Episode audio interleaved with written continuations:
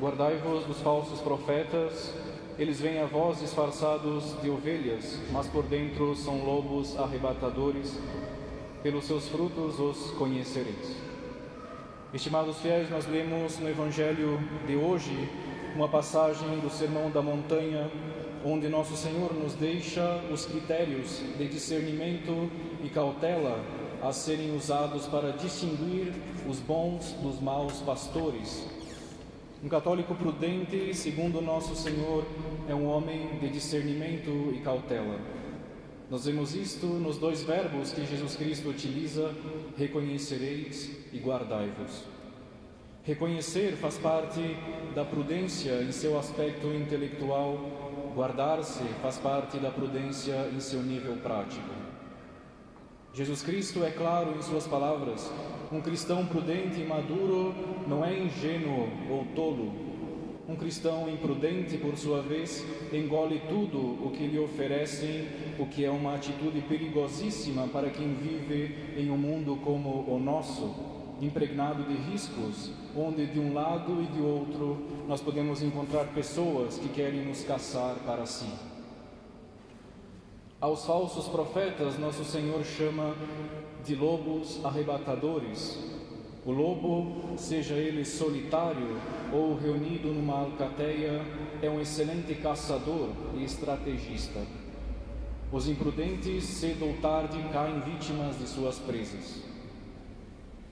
Os lobos que nosso Senhor fala não vêm até nós querendo a nossa carne, mas nos procuram querendo nos transformar em um deles. Os católicos descuidados são comidos pelos lobos ao assimilar-se a eles no vício, em seu mundanismo ou então em suas falsas doutrinas. Para discernirmos quem são estes lobos, Jesus Cristo nos dá poucos critérios que são, todavia, vitais. Antes de tudo, ele nos mostra que eles vêm com disfarces, ou seja, parecem ovelhas, mas são lobos. Quando Jesus Cristo fala que não se colhem uvas de espinhos, ele pensa em uma espécie de planta espinhosa que produz frutos semelhantes aos cachos de uvas. Neste caso, Nosso Senhor quer dizer que às vezes pode haver uma semelhança superficial entre um verdadeiro e um falso profeta, mas a diferença aparece quando se examina detalhadamente. Ao fazer notar que os maus se disfarçam de bons, Jesus Cristo nos ensina a não julgar pela primeira e superficial impressão. Ser católico é saber julgar com exatidão as situações de acordo com a caridade e a doutrina. Jesus Cristo não diz aqui para que nós façamos um juízo daqueles que se aproximam de nós com aparência de bons, julgando já como se fossem lobos, mas sim nos diz que tampouco devemos apurar-nos a canonizá-los ou a entusiasmar-nos com eles sem antes examiná-los atentamente. Claro, a nossa investigação não deve afetar a todas as pessoas com as quais convivemos. Vejamos que nosso Senhor nos fala dos falsos profetas, quer dizer, daqueles que se apresentam a nós com a intenção de ensinar-nos alguma coisa, pedindo a adesão da nossa inteligência e da nossa vontade.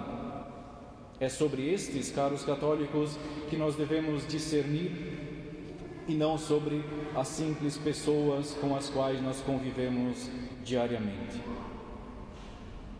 A segunda característica do falso profeta é que ele é um lobo. Uma pessoa demonstra ser um lobo quando olha aos demais como um alimento. O próprio do falso profeta, sendo lobo, é aproveitar-se dos demais para seu próprio interesse seja por busca do dinheiro ou da honra. Daí que um critério para distinguir aos verdadeiros dos falsos profetas é ver o motivo pelo que, se, pelo que busca as almas.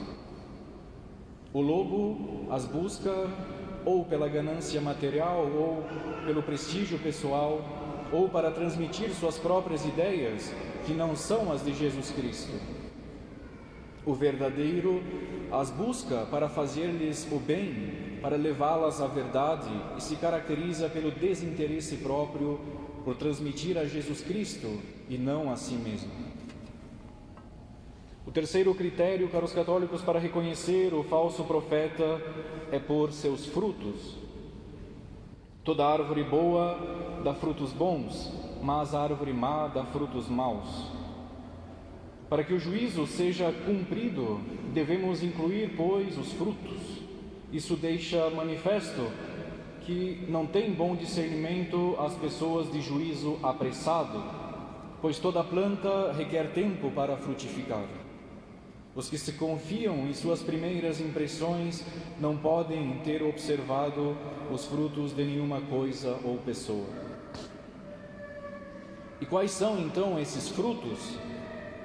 O primeiro fruto verdadeiro é a interioridade. Ao contrário, o mal é só a exterioridade. Jesus Cristo lutou muito contra os fariseus, a quem colocou no grupo de maus profetas, pois eles faziam consistir a santidade somente no exterior, no cumprimento puramente legal e cerimonial de todas as coisas de Deus. Os discípulos de Jesus Cristo cuidam do seu interior sem, sem descuidar do exterior. Sem vida interior não há verdadeira fé. O segundo fruto verdadeiro é precisamente dar um fruto. Dar um fruto quer dizer trazer, trazer algo que seja positivamente bom. Quando a doutrina ou a pessoa de alguém produz a seu redor uma, frutifica, uma frutificação positiva, quer dizer virtudes e boas obras, essa árvore é boa. Mas existem doutrinas ou situações que produzem obras menos boas que as que já existiam. Essa doutrina realmente ela não produz fruto, mas ela apenas recorta o fruto que antes produzia. E mais claro ainda, quando dá frutos venenosos, quer dizer, aparecem defeitos que não, que não se tinham ou que já haviam extinguido, inclusive vícios. Os fariseus, eles lutavam para afastar os homens de Jesus Cristo, não para oferecer-lhes algo melhor, mas simplesmente diziam para não irem atrás dele. O terceiro bom fruto é a solidez nas boas convicções, na fé, nos bons propósitos.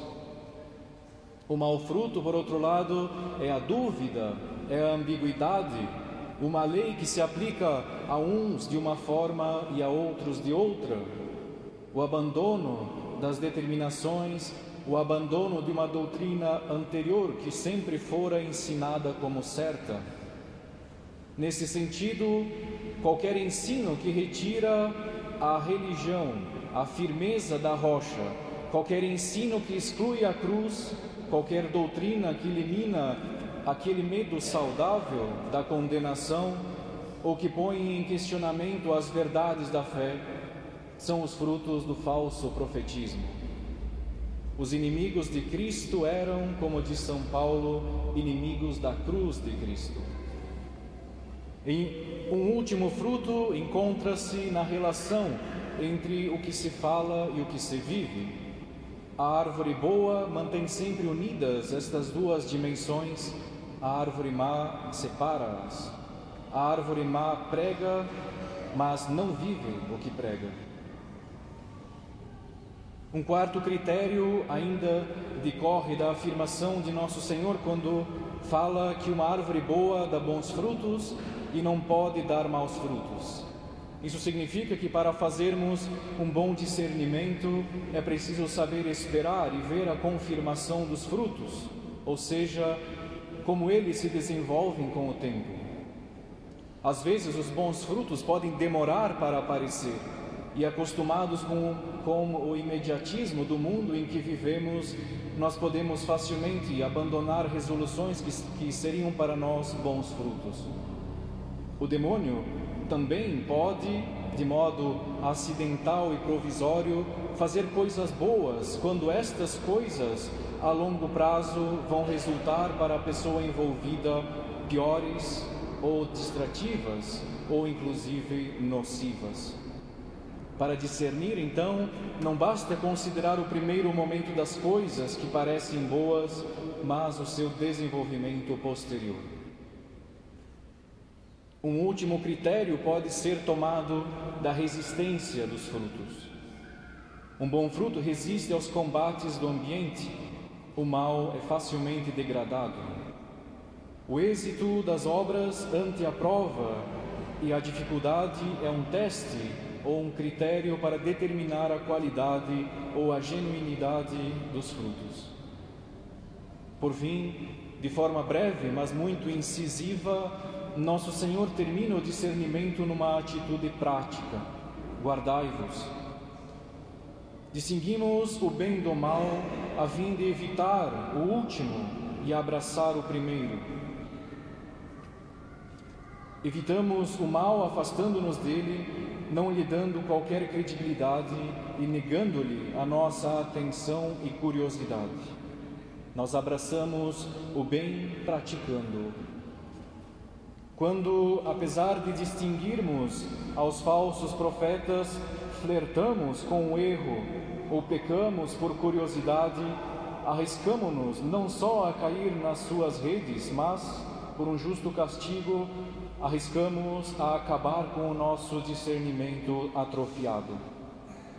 É por essa razão que tantos cristãos que em outros tempos foram claros sobre a verdade de muitas coisas, agora encontram-se talvez confundidos, como que estonteados e até apanhados pelas redes da mentira. Retomando todos os pontos, nós podemos então resumir em cinco critérios para nosso, para nosso discernimento dos falsos profetas. Primeiro critério é que os falsos profetas aparecem disfarçados de verdadeiros. Para isto, não devemos canonizar os primeiros que aparecem à nossa frente, que pedem a nossa, que pedem adesão da nossa inteligência e da vontade. O segundo critério é que estes profetas são como lobos devoradores que querem atrair para si para a sua própria doutrina e não para a doutrina de nosso Senhor. O terceiro critério é reconhecer um verdadeiro profeta por seus frutos, e esses frutos são a interioridade. O segundo fruto é precisamente dar bons frutos que nos santificam. O terceiro fruto é a solidez das convicções, esta solidez que nós encontramos na tradição da igreja, nos seus ritos, na sua doutrina, na sua moral, na sua espiritualidade. O quarto fruto é a coerência entre o que é falado e o que é vivido. O quarto critério é que nós devemos esperar os frutos, ver como eles se desenvolvem com seu tempo. O quinto critério é que os bons frutos perduram firmes diante das intempéries do ambiente.